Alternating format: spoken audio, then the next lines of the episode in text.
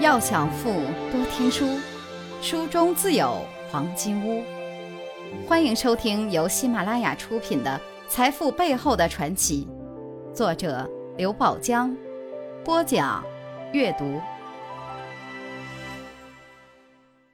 第二十课，他们都曾经辞过。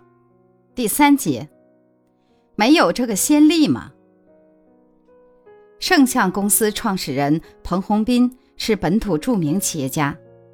上高中时，彭宏斌的老师曾这样勉励他：“你一定要考到北京去，考上了穿皮鞋，考不上还得回家穿草鞋。”彭宏斌努力努力再努力，终以四川省文科类高考第二名的身份跨进了中国人民大学。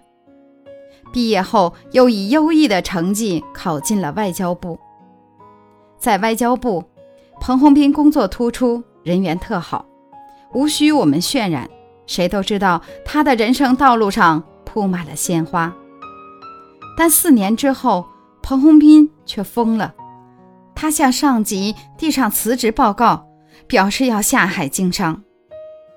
后来，彭洪斌解释说。当我的未来可以计算出来的时候，我就渴望去走另一条更能表现自己的道路了。既然出来不会很差，那起码会觉得比留着更好。但在当时，外交部的几千人都震惊了，没有这个先例吗？因此，他的辞职报告递上去很久都没有下文。但这挡不住彭洪斌。不批就不批吧，他索性不辞而别。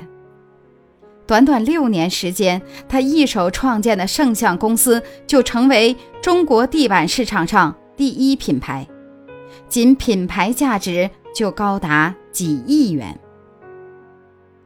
财富箴言：很少有人满意自己的现在，很少有人计算自己的未来。有些人必须安静，有些人必须躁动，所有人都需静若处子，动若脱兔。如果您喜欢今天的内容，请点击音频右上方的按钮，一键分享到您的朋友圈。想了解更多财富大咖背后的传奇故事，请订阅关注本专辑。感谢您的收听，欢迎您在评论区留言互动，分享您在财富路上的成功故事。